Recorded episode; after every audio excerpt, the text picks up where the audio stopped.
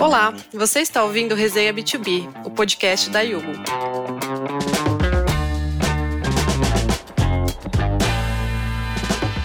A cada episódio, um host e dois convidados diferentes compartilham seus aprendizados e experiências para ajudar a sua empresa a crescer e se manter sempre atualizada. No episódio de hoje, nós vamos falar sobre os clubes de assinaturas e o modelo de cobrança recorrente, que são super tendências nos mais diversos setores da economia. Eu sou a Daniela Leite, do time de marketing da Yugo, e aqui comigo estão o Leonardo Teixeira, que é executivo de vendas aqui na Yugo, e o Silvano Vieira Júnior, que é gerente administrativo e financeiro na The Beer Planet, que é um clube de assinaturas e experiências com cervejas artesanais. Pessoal, sejam muito bem-vindos ao nosso podcast. Eu queria agradecer aí a participação de vocês e convidar vocês a se apresentarem aí, a complementar essa introdução sobre vocês. Então, conta aí pra gente. Então, como foi falado aí, meu nome é Silvano Vieira Júnior, faço parte aí do time da The Beer Planet há quase quatro anos. Comecei na área de na área financeira, mas empresa pequena, vocês sabem, cada um faz o que pode. Então eu gosto muito de ambientes uh, dinâmicos. Então tudo que que eu consigo aprender, que eu uh, consigo contribuir, eu quero fazer parte, quero ajudar. Então, a, faço financeiro administrativo, a parte de logística e quando tem alguma demanda, TI também. Quando tem alguma. A gente tem uma empresa externa que faz a parte de TI, mas quando precisa fazer aquele meio de campo ali, eu estou atuando também. Eu sou de Manaus, morei muito tempo em Fortaleza e morei em São Paulo, agora estou entre lugares, oficialmente moro em São Paulo ainda, mas uh, sempre mudei bastante, então acho que faz parte de mim gostar de ambientes dinâmicos, né? Acho que startups são assim, eu gosto muito. Trabalhei com auditoria, trabalhei com startups, trabalhei em banco, vários lugares, uh, e acho que vocês aí da Yugo devem saber como é esse ambiente startup, né? Bem dinâmico. Então, é uma coisa que sempre me atraiu bastante. Um dos, dos meus papéis né, é buscar eficiência. Então, sempre que tem uma oportunidade, alguma startup interessante, está fazendo algo diferente, procure atrás para saber, porque acho que faz parte do profissional atual, né, se adaptar. Então, no mundo que, que muda muito rápido, uma habilidade-chave que o profissional deve ter é saber se adaptar também. Então, isso é importantíssimo. E muito obrigado pelo convite, eu fiquei muito honrado de receber esse convite, acho que vai ser um papo bem interessante. E é isso, se tiverem perguntas aí, pode mandar. Meu nome é Leonardo, eu trabalho na Yugo há quase quatro anos. Eu já passei por diversas empresas, já passei por banco, que eu trabalhava com recorrência. Eu passei por uma empresa orgânica que eu também trabalhava com recorrência, mas eu não imaginava a grandeza dessa parte de segmento. Vim para a Yugo, entrei como um estagiário, depois eu fui para executivo de varejo e hoje com executivo de grandes contas. Então eu tenho uma bagagem, eu posso dizer que bem grande, de várias empresas, de vários negócios e que hoje são unidas pela recorrência, né? Então a recorrência ela mudou, acho que a visão de várias empresas, principalmente de alguns segmentos que eu acho que para o cliente final impacta muito. Né? Não é só para a empresa em si que vai estar tá vendendo, mas para o cliente final é uma diferença, acho que absurda. Né? Além de você fidelizar esse cliente, além de você estar tá trazendo uma possibilidade nova de pagamento, você traz para o cliente final uma experiência bem diferente, que assim como o negócio do Silvano, é bem legal, né? Um clube de assinaturas. Bom, vamos fazer uma breve introdução aqui sobre o panorama da economia da recorrência. A gente trouxe alguns dados de estudos que mostram o crescimento desse modelo de negócios, né? As empresas que adotaram a recorrência, elas estão crescendo quase cinco vezes mais do que as empresas tradicionais, até listadas no índice S&P 500, e esse mercado vai atingir 275 bilhões de dólares este ano, segundo uma previsão da Juniper Research. E é uma possibilidade muito grande assim para que os bens físicos por assinatura sejam os grandes protagonistas desse mercado, representando 45% da receita dele, enquanto que as assinaturas de serviços digitais também continuam super fortes no streaming, na música, áudio, games, e eles vão representar 39% do mercado de assinaturas também, segundo esse estudo. Então é um mercado bastante promissor ainda, que já cresceu e aí vai continuar crescendo pelos próximos anos. E no ponto de vista de vocês, né, como vocês enxergam a relevância do mercado de assinaturas nos dias de hoje e por que, o consumidor está buscando mais os serviços recorrentes que antigamente? Eu acho que todo mundo está entendendo, né, principalmente aí com o advento do home office e tal, uh, que tempo é uma coisa muito importante, não é só não é só grana que, que importa, né? Tempo também importa. Então tudo aquilo que vem para facilitar a vida, a nossa vida, né? Eu acho que faz sentido. Se você pode ganhar é, eficiência aqui, ali, uns minutos aqui, outros ali, sem ter que se preocupar com uma coisa que você faz de forma recorrente já, isso é positivo e é válido, né? Então, acho que a gente tem vários exemplos e hoje em dia tem a impressão de que as maiores empresas do mundo elas têm isso em, em comum, né? De facilitar a vida do cliente, de facilitar o pagamento do cliente, né? Aquela coisa que o cliente não precisa pensar muito para fazer o que ele precisa fazer. E com isso você né, ganha também um relacionamento com o cliente, que é uma coisa importantíssima, né? Se você todo mês está tá cobrando aquele valor do cliente, ele confia em você, você tem a oportunidade de entender quem é esse cliente e, e responder de acordo, né? Seja com experiência personalizada, seja uma promoção específica para ele, enfim, tem infinidade de maneiras. Mas eu acho que esse, é, esse modelo veio para ficar assim, né? E eu acho que tem muita coisa para a gente aprender, tem muita empresa que pode é, entrar nisso, entender melhor o seu cliente e, e, propor um produto assim ou um serviço assim. Então acho que, que é importantíssimo e acho que é uma coisa que veio para ficar. Agregando no que o Silvano falou, eu acho que para mim, na minha visão, eu penso que a recorrência ela é uma experiência nova. Porque particularmente a gente já faz tudo de uma forma recorrente. Então, desde ao mercado, desde comprar um produto, desde a gente ir na academia, desde a gente fazer um serviço, a gente já faz isso de forma recorrente. A diferença é que agora a pessoa da empresa ela está enxergando o cliente final mês a mês. Né? Então, por exemplo, todo mês eu receber um, um, produto do Silvano lembrando de mim, então é, eu começo o mês bem, ou eu termino o mês bem e falo assim, poxa, ele tá lembrando de mim. Sem contar, acho que a principal é a forma de pagamento. Mas tirando essa parte, a experiência que está me proporcionando deu ser também dinâmico, né? Poxa, um mês eu quero estar tá aqui, não, um mês eu quero estar tá lá, ou eu quero coisas novas. Por exemplo, uh, uma empresa que me dá um produto todo mês diferente, ela me agrega né? Ela faz com que eu agregue coisas novas todos os meses. Então, desde eu receber um livro, eu receber um jogo, eu receber uma bebida, eu receber um, uma camiseta, que talvez eu nunca fosse conhecer na minha vida, mas esse clube de assinaturas ou essa recorrência me proporcionou isso, né? Eu particularmente assino alguns, desde alguns streamings, algum clube de jogos, ah, desde clube de sócio torcedor. Bom, N coisas que na minha vida agregou muito. Coisas que eu jamais que eu imaginava que eu fosse conhecer um dia, eu tô conhecendo. E é todo mês eu sinto que alguém tá lembrando de mim, como se eu ganhasse um presente de um amigo. Essa parte para mim é uma experiência nova. Para mim, é isso que mais agrega. É a empresa olhar para o Leonardo todo mês. Não como se fosse uma compra e lá você fica, sabe? Para mim, eu acho que é a melhor parte da recorrência. Sim, só complementando aqui, é, o nosso serviço é de experiências, né? Então, se a pessoa é, quer conhecer outros estilos de cerveja, porque existe uma infinidade de estilos, a gente não faz nem ideia, né?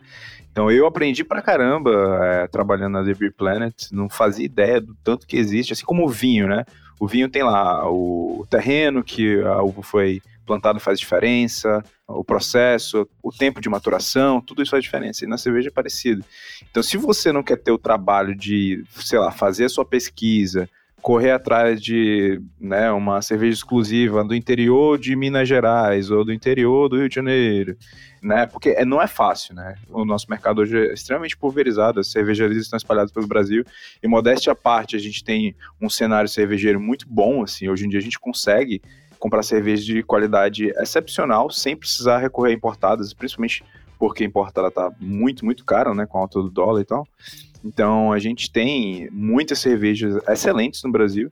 E aí o, o cliente, a pessoa que se interessa por esse tema e quer ter uma experiência é, única todo mês, guiado por um sommelier, né, um cara especialista em cervejas, a pessoa não tem trabalho nenhum, é só assinar o, o clube de assinatura, ela recebe em casa todo mês, sem precisar, né, botar pensamento nisso, ela recebe um folhetinho com guia de harmonização, de onde que veio aquela cerveja, as características. Então acho que é super interessante e, e é aquilo que a gente falou, né? A experiência do cliente. Isso aí faz, faz toda a diferença. Não é só o, o produto, né? Mas é, é, toda, toda a jornada do cliente, o que, que a gente consegue agregar além daquele bem físico que ele está recebendo. Até me arrisco a dizer que o seu produto não é a cerveja, o seu produto é a experiência que você me proporciona. Sim, é, é, eu sempre falo disso. Sempre falo. E, e, claro, tem muita coisa para melhorar, né? Quando você tem é, recorrência, você tem uma base de clientes, ele está lá e você sabe que no próximo mês ele vai receber o seu produto. Então, existe a, a oportunidade de a gente refinar a forma de comunicação, a forma que esse cliente recebe a cerveja, a, aquilo que, que vai junto, né? Os previews, a gente faz vídeos também para ajudar o cliente na, na experiência sensorial dele. Então é, é justamente isso que a gente está falando mesmo, é da experiência.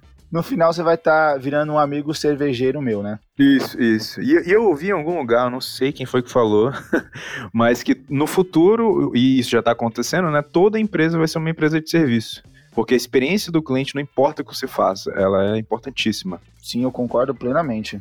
E a gente vê grandes nomes no mercado da, da, recorrência, como Netflix, Amazon, que conseguem moldar essa experiência com base em dados, né? Que é uma tendência aí para todos os clubes de assinaturas é, personalizar cada vez mais o serviço e essa experiência que vocês estavam comentando. Então, se puder falar um pouquinho mais, Silvano, como funciona na Debir essa personalização dos produtos, tem algum tipo de pesquisa com o consumidor é, ou de mercado? Que, como que vocês criam essa experiência personalizada? Tem ambos, né? Tem pesquisa de mercado, tem pesquisa com o consumidor. A gente não faz de forma é, contínua, a gente faz pontualmente. Mas a gente tem, tem pessoas do mercado, tem pessoas uh, especialistas, e aí a gente tem alguns perfis de experiência. Então, se você sabe que você gosta, por exemplo, ah, eu gosto de cerveja IPA e eu gosto de cerveja Stout. Então tem lá um clube específico para você uh, assinar que você vai receber só esses dois estilos. Ou você, sei lá, eu gosto de variado, eu gosto que me surpreendam. Então você tem outro estilo de clube que você vai receber modelos variados só que sempre vai ser diferente. A gente né, tem quase sete anos de operação, a gente nunca repetiu um rótulo, porque a gente valoriza bastante a experiência do cliente para ele conhecer uma coisa nova sempre que ele assina com a gente. Pode ter importada, pode não ter, né? Como te falei, o cenário econômico atual não favorece muito a gente conseguir trazer importados, mas a gente consegue de vez em quando e, e é bem legal. Porém, a cerveja nacional tem cada vez mais se destacado, né? A gente tem uh, premiações aí muito, muito importantes aqui no Brasil, então a gente vê a qualidade incrível da, da cerveja nacional. Quem não conhece, por favor, se dê esse presente de pesquisar e de provar, principalmente as cervejas a, a, dos produtores independentes brasileiros, que realmente vale a pena. Então a gente tem clubes diferentes para estilos diferentes de, de consumidor. Se você bebe pouco, tem o um clube com duas cervejas. Se você bebe muito, tem um com oito ou com mais. Se você tem um estilo muito específico, pô, eu só gosto de cerveja frutada. E aí você fala com a gente que a gente tenta indicar alguma coisa que, que funcione para você. Então, acho que isso é legal, né? É, outra coisa importante é o atendimento, né? Então, é algo que a gente dá bastante importância também. Então, sempre que você ligar ou chamar no chat, você vai falar com alguém que vai te dar atenção e vai resolver a sua questão do mais rápido possível, de forma clara e tal. Então, explicando a experiência no site, né? Você entra no site, escolhe ali o estilo de clube que mais faz sentido para você, você já tem um preview ali de quais são as cervejas que vai receber naquele mês. E aí todo começo de mês, lá pelo dia 5, você vai ser cobrado no cartão, aprovando a, a transação, você vai receber naquele prazo, dependendo de onde você mora, você receber na sua casa sem nenhum, sem precisar fazer mais nada, a sua seleção do mês. E aí todo mês é uma diferente. Você recebe um, um folder é, explicando de onde que vem aquela cerveja, qual o perfil dela, o amargor, o nível de malte, com o que, que ela é, harmoniza bem. E uma sugestão do chefe também, ah, essa cerveja que harmoniza bem com, sei lá, churrasco, essa aqui com torta de maracujá, essa aqui com, não sei. Por exemplo, tem cerveja que vai bem com sobremesa. Eu não sabia que existia isso. Mas tem cerveja com chocolate, por exemplo. Inclusive no mês da Páscoa aí, no, em abril, né? Mês que vem, dando um preview aí para vocês, vamos ter cerveja com cacau. Porque faz sentido, né? Uau. né? Mês da Páscoa. Hum, já você... é muito boa. É, então. Aí se come ali com ovinho de Páscoa, um chocolatinho e harmoniza, né? Combina. Então tem cerveja que harmoniza por complementaridade, então ela vai junto. Tem outras que são por contraste. Então tem coisas diferentes que dá para harmonizar. Isso eu não sabia, por exemplo, quando eu comecei a, a trabalhar na The Beer Planet. Então, é bem legal. A gente tenta fazer um negócio temático às vezes. É, St. Patrick, a gente faz uma cerveja é, mais uh, na temática também, Natal, a gente bota um negócio mais festivo. A gente já teve cerveja de pé de moleque uma vez, na época da, da festa junina, né? Então a gente tem esse cuidado também. Bacana. Eu acho que até dá para a gente complementar aqui com a, a uma outra pergunta, que a gente fala justamente disso, sobre as estratégias, né, para agregar valor à experiência do cliente. Então, é isso que você falou, de atrelar uma sazonalidade a um momento do ano ali simbólico para o cliente, isso tudo faz aumentar o valor agregado da assinatura. E vocês mencionaram também curadoria, né, das cervejas e o conteúdo que vocês produzem para informar esse cliente. Então, queria, é, aí os dois podem falar um pouquinho sobre essas estratégias que as empresas de assinaturas podem pensar para diferenciar o serviço, né, e aumentar essa retenção de clientes, porque aí é uma forma de se destacar da concorrência também, né? Uhum. É, eu acho que esse lance da exclusividade é um, da personalização é outro.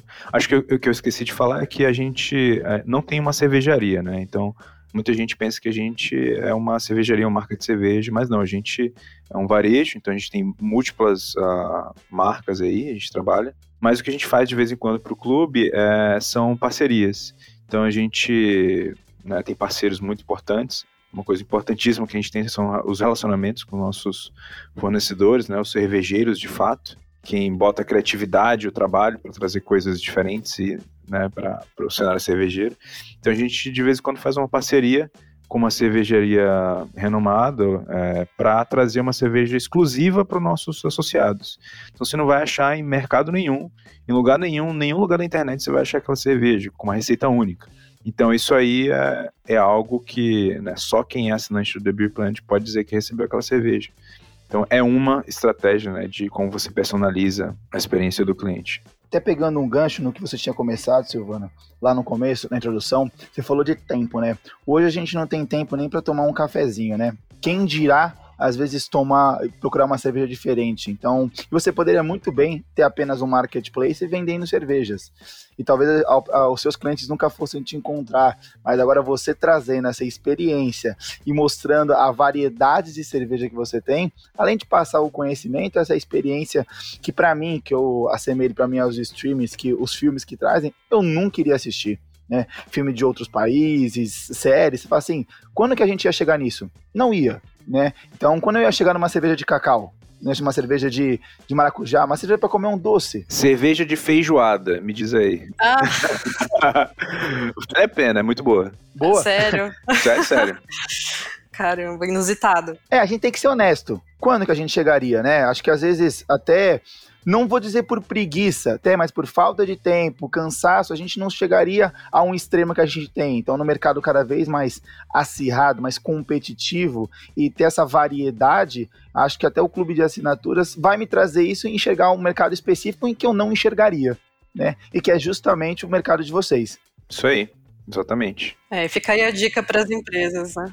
A jornada de descoberta. Então, por isso que também a gente comentou que diversas empresas tradicionais podem migrar para esse modelo de assinatura, porque ela pode fazer essa curadoria para o cliente dela, né, se couber no nicho, de mostrar novos produtos e que o cliente não conheceria pela iniciativa dele. Então, isso acho que explica um pouco a resiliência aí da, das empresas participantes da economia da recorrência que tiveram um forte crescimento mesmo durante 2020, na época né, que a pandemia estava mais forte, e aí a demanda até aumentou pelos itens que são entregues em casa, desde os mais básicos até é, itens de lazer, de bem-estar, porque as pessoas estavam buscando mais isso nesse momento de confinamento e tudo mais. E aí surgiram cerca de 2 mil novos clubes de assinaturas. Esse é um dado interessante aí levantado pela Beta Labs do ano passado, que é, começaram novos negócios a partir da recorrência do zero ou atualizando ali da, do varejo para assinatura. Então, vocês observaram isso também aí na The Beer? É, foi possível dizer que teve maior estabilidade financeira mesmo em meio à crise, a base de assinantes cresceu, foi impactada. Como que ficou para vocês? Pois é, isso é bem interessante, porque a gente tem os dois modelos de negócio, né? A gente tem o e-commerce e temos o clube também.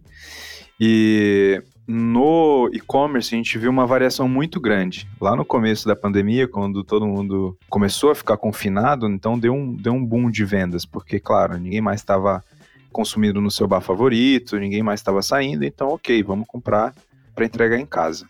E aí, ao longo desses anos, né, da pandemia, a gente viu, viu movimentos muito diferentes no e-commerce. Agora, com flexibilização das coisas, aí já deu uma caída bastante. Por quê? Porque tem bastante opção hoje em dia, né, de cerveja artesanal nos bares, nos mercados. Então o e-commerce teve uma variação muito grande. Já o clube ele variou muito pouco. No começo deu, deu um boom também, depois deu uma caída e desde então é, a gente tem um movimento meio estável assim.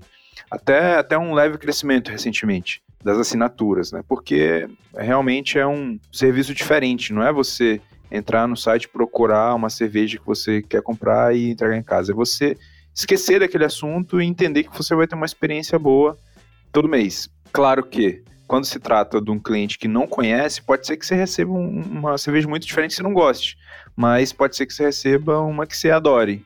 Então acho que isso faz parte, né, da, da experiência, você se permitir provar coisas diferentes. Pode ser que tem coisa que você goste, pode ser que tem coisa que você não goste. Porém, nosso compromisso é com, com a qualidade, né? A gente tem um especialista que seleciona, a gente prova a cerveja, eu faço esse trabalho árduo também, às vezes, de provar a cerveja antes de, de mandar para os clientes. Que triste. Controle de qualidade. Exato. Mas é tudo pelos nossos clientes. Mas por exemplo, cerveja sour, né, que cerveja azeda.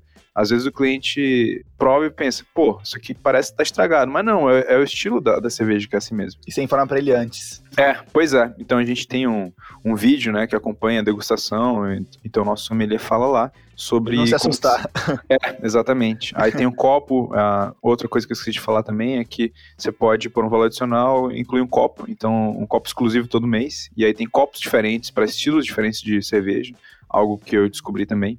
Então, no clube você tem essa, essa estabilidade, assim, né, é, ao longo do tempo. E você tem tempo também. Se você está vendo que seu churn está muito ruim, você pode pensar em estratégias alternativas, entender qual, aquele número, o que está acontecendo ali e tentar recuperar.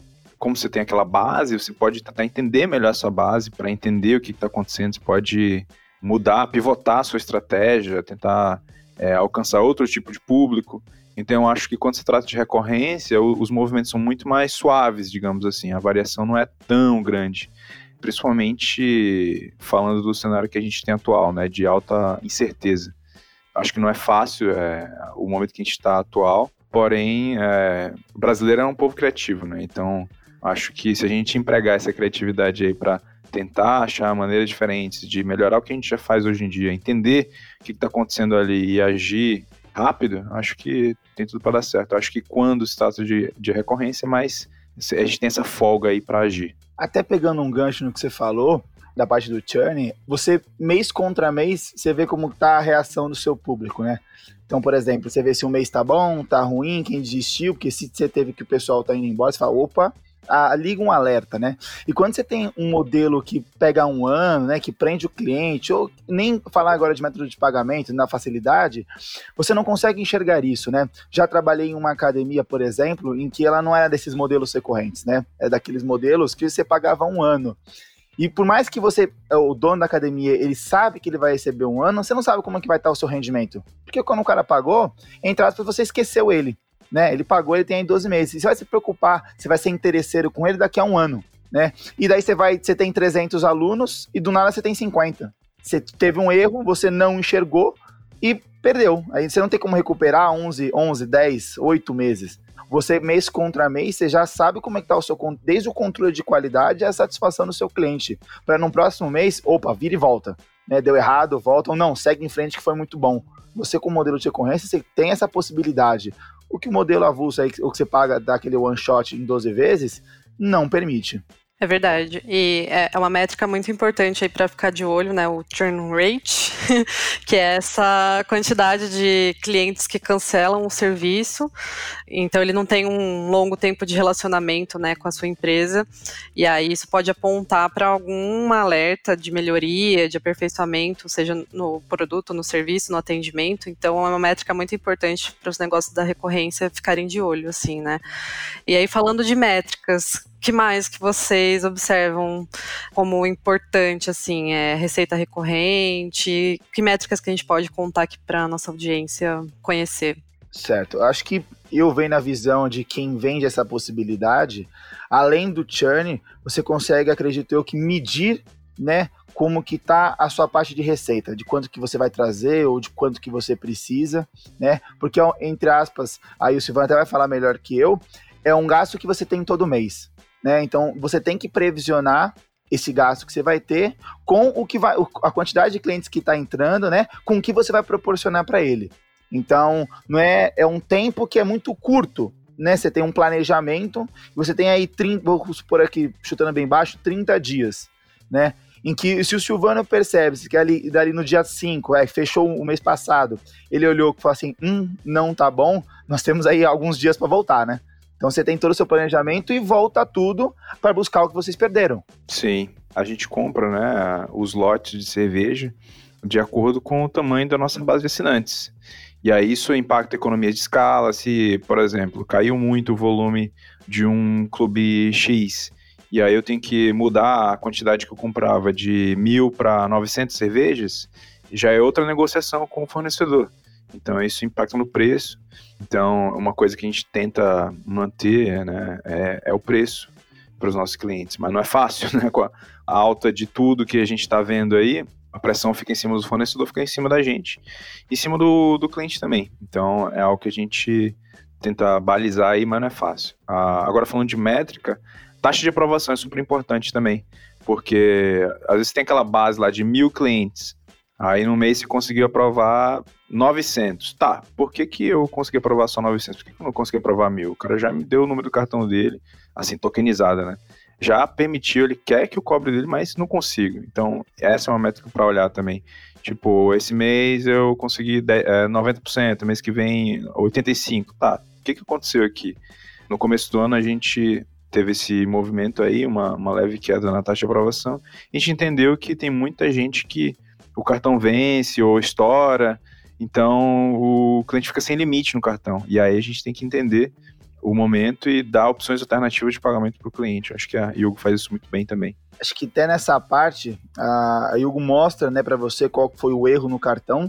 Então acho que você consegue entender o que está acontecendo. Ah, limite, problema com o banco, ou o banco não foi autorizado porque não entendeu, né? Você tem alguns erros.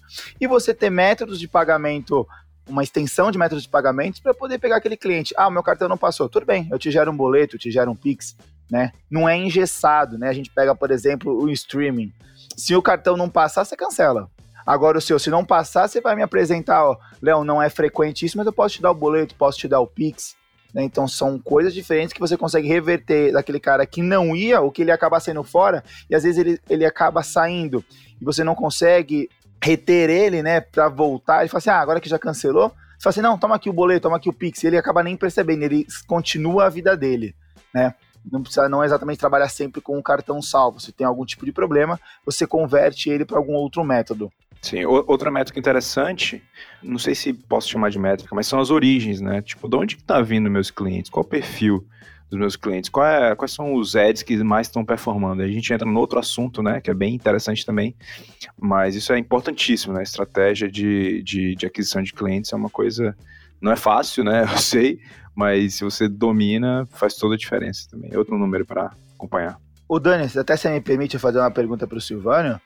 Hoje, vocês estudam os métodos de pagamento do cliente, se é, por exemplo, por sazonalidade, se ele prefere cartão, se ele prefere boleto, se ele prefere Pix, né? Às vezes ele vem de algum outro lugar que ele prefere só Pix, né? Ou por local. Vocês têm essa métrica?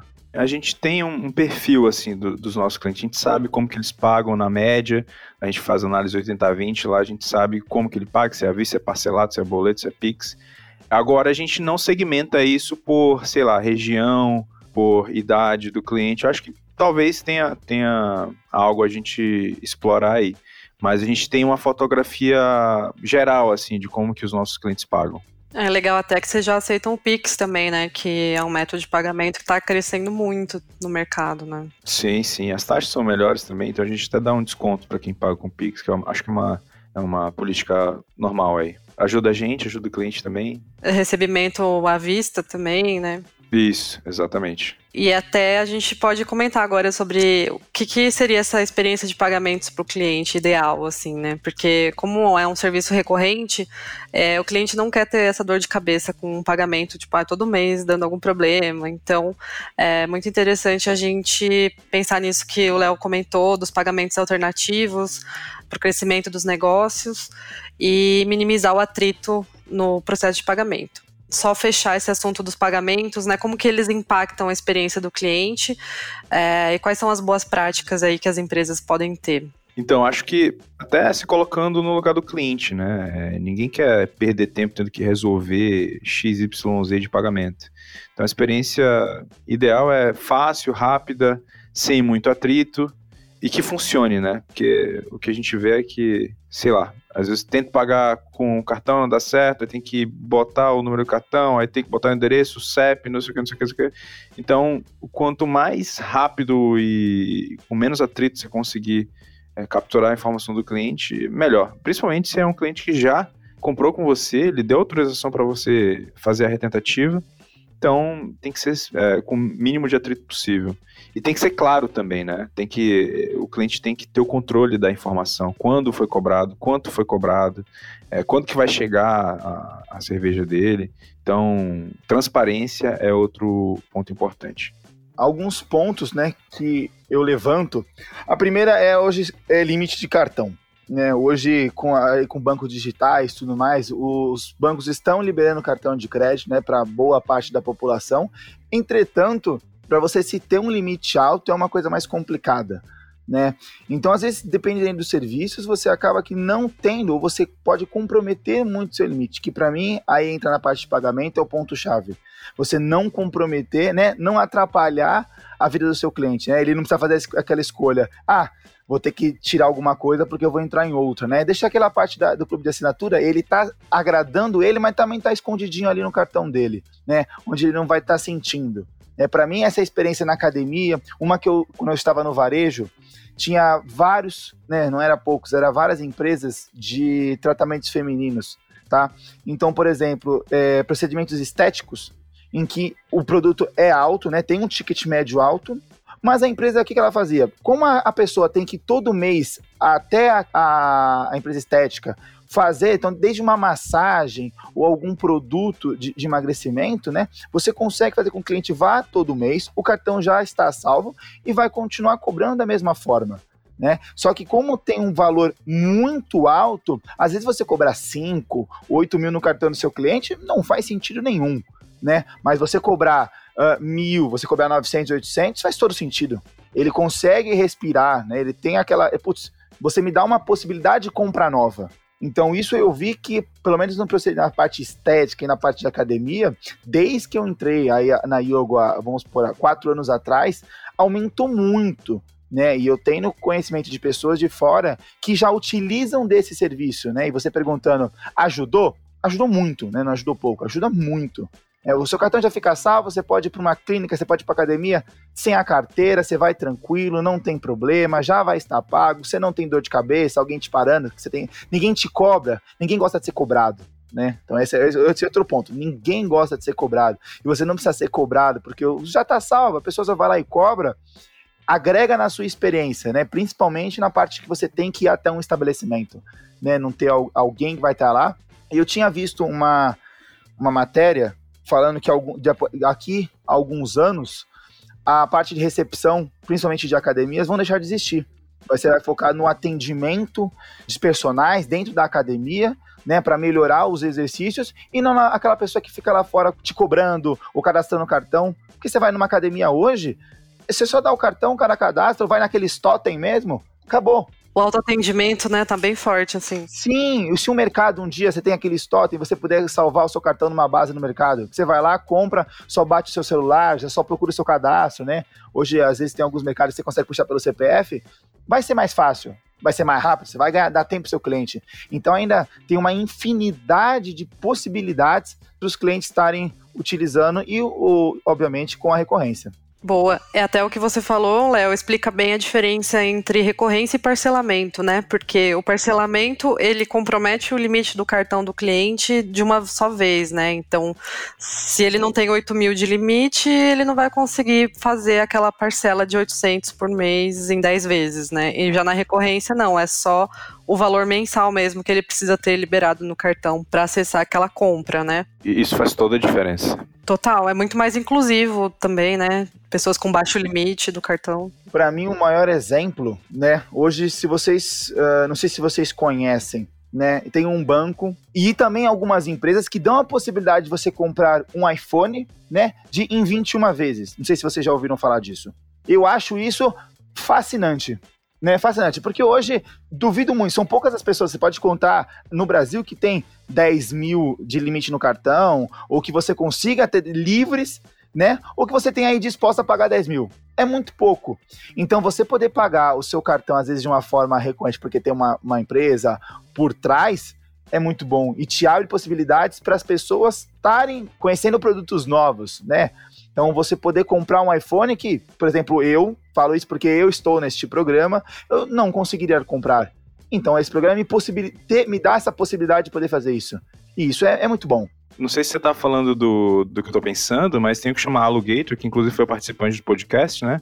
Que é justamente isso. Você consegue ter aquele bem sem necessariamente ter todo aquele valor para comprar o bem, né? Que é aquela a diferença, né? Você pode aproveitar, usar o bem, né, usufruir de um bem, sem necessariamente ser dono desse bem. E eu acho que é uma coisa que a nossa geração, né, não sei, geração de vocês, mas eu me considero geração millennial ainda, mas... A gente não é mais apegado. É, exatamente, você tá ok, né, em usar alguma coisa. Isso, eu tenho um celular, eu utilizo, quero outro, eu troco, eu pago um X por mês, eu tenho uma casa, né, eu fiquei sabendo que tem casa e carro, então, tem um conhecido que tem esse, esse tipo de carro de aluguel. E quando ele me contou, eu falei, que fantástico. Você não vai pagar 100 mil no carro, mas você pode ter um carro de 100 mil pagando uma mensalidade.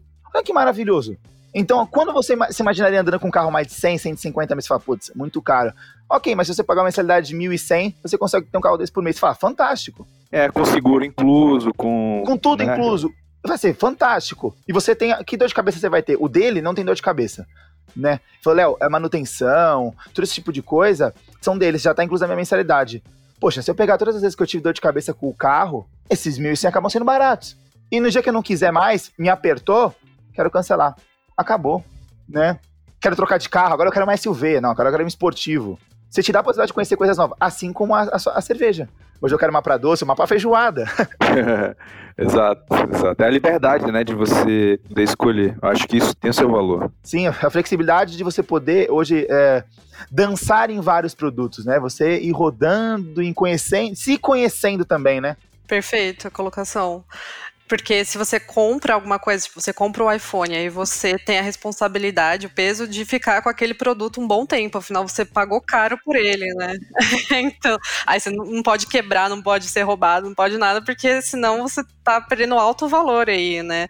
Mas é, quando você aluga ou assina, aí é mais flexível. Sim, segue o baile, eu não tenho dor de cabeça, eu não tenho nada, a empresa tá trabalhando por mim, né? Então a empresa tá trabalhando por mim e eu tô com a minha cabeça tranquila, né?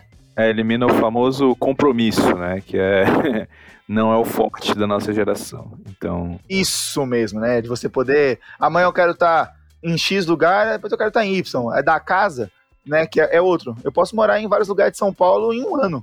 Como que, se eu contar isso pro, pros meus pais, né, que são outra geração, eles vão falar assim: não, isso não dá tá errado. Eu vou falar assim, não, como assim vocês vão comprar e ter que ficar por anos num lugar, né? São duas cabeças, acho que a recorrência é de um público mais novo. É principalmente para esse público. Uma geração mais desapegada, desprendida também de, da posse de, de alguma coisa, né? Do, da propriedade, digamos assim. E a geração que está aí e está crescendo e que vai ser o futuro e meio que já é, é, é o presente, né? Então, a tendência é que isso seja cada vez mais comum. Por exemplo, o Silvano tem que me conquistar todo mês.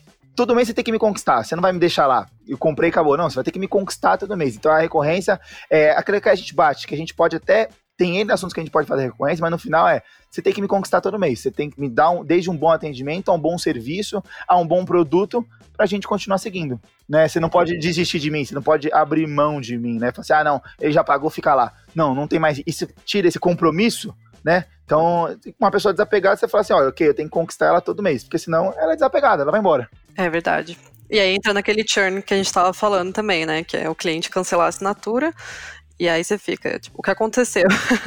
Mas é esse esforço mensal mesmo, realmente. Bom, para a gente fechar aqui o nosso bate-papo, a gente comentou bastante sobre o mercado ser bastante dinâmico, versátil e muitas empresas estarem descobrindo essa possibilidade. Então, em algum ponto, talvez esse mercado sature um pouco, porque que nem nos Estados Unidos e outros países que já têm essa economia da recorrência há mais tempo, é, eles relatam já uma certa saturação do mercado. Aí a gente analisa assim por dois caminhos, né? Uma é uma única assinatura, então dá acesso a vários serviços, por exemplo, imagina que todas as plataformas de streaming de, de filmes se unam e deem ao consumidor a possibilidade de, por uma assinatura, ele ter acesso a todas essas plataformas. Seria um caminho para ele não ter ali na fatura dele N cobranças e ele perder o controle um pouco do que, que ele está assinando versus o que ele está utilizando, né? Seria uma estratégia que ele já está sendo falado bastante no exterior, assim, dessas parcerias. E outro caminho seria a super segmentação e ser cada vez mais nichado para você ser único ali no que você faz. Então tem N assinaturas de, de frutas e orgânicos, mas aí tem do produtor local, tem o, o sem agrotóxico, tem vários subnichos ali, né? Então, como vocês enxergam o mercado? Se é, é a união ou é a segmentação? O que, que vocês analisam? Olha, na minha visão, hoje eu, como consumidor de vários streamings, acho que desde um Apple TV a um Netflix, tá? Uh, obviamente, a minha, a minha fatura vê um problema, eu não. Mas eu acho legal porque são, por mais que sejam várias empresas de streaming, são bem, é, elas em si são segmentadas, né? Então a gente tem o streaming que me traz a Marvel, o streaming que traz a DC, o streaming que traz um ator, o streaming que traz uma série, o streaming que traz séries de outros lugares que eu jamais iria ver, né? Então, por exemplo, se tivesse um streaming de um, um streaming, um clube de assinaturas de mercado, é legal. Mas um clube de assinaturas de mercado de cerveja, de arroz, de feijão, então acho que para mim o nichado né, é que é, é o ponto. Então é o, o Silvano sentar e entender. Legal, todos gostam de cerveja, ponto. Agora, eu tenho que entender como que ele gosta do mundo da cerveja. Então, você chegou num nicho principal. Ah, eu gosto de um, eu cheguei num nicho de pessoas que gostam de streaming de super-herói tá? Então, eu, Leonardo, adora, gosto de super-herói, eu gosto de suspense, eu gosto de terror, e é você, ainda você, para mim, na minha visão, você consegue nichar mais ainda, tá? Então, na minha visão, essa é a saída. É você nichar ainda mais e a pessoa realmente ir naquilo que agrada a ela. Né? Obviamente, depois de um total estudo, porque você vai eliminar uma parte, você vai direto ao ponto. E às vezes não de segmentar dentro de um próprio aplicativo. O Léo. O Léo é um cara que só gosta de cervejas de fruta. Então eu só vou agregar para ele um nicho dentro de um outro nicho. Pronto, que o Silvano comentou, a gente entende o cliente e manda para ele o que, que ele tem prazer em beber. Pronto, legal. Então o Silvano vai mandar cervejas de várias frutas todo mês. Não vai chegar uma de feijoada na minha casa. Então ele nichou dentro de um próprio nicho. Na minha visão é o futuro. Sim, se você for generalista demais, né, você perde as, essas, esses detalhes importantes de cada cliente. Então, se eu sou especialista em tudo, eu sou especialista em nada, né? Então, eu, eu também concordo com você até porque a concorrência é algo super importante para manutenção do, da qualidade do serviço para o cliente, né? Então, se a gente tem um streaming que, por exemplo, né, que tem tudo, ele tem um preço único. Se ele quiser tirar Harry Potter, fã do Harry Potter pode chorar, porque não tem outra opção. Se ele quiser aumentar 50 reais a mensalidade, né, a gente tá, tá ferrado, porque não tem o que fazer, só tem ele mesmo.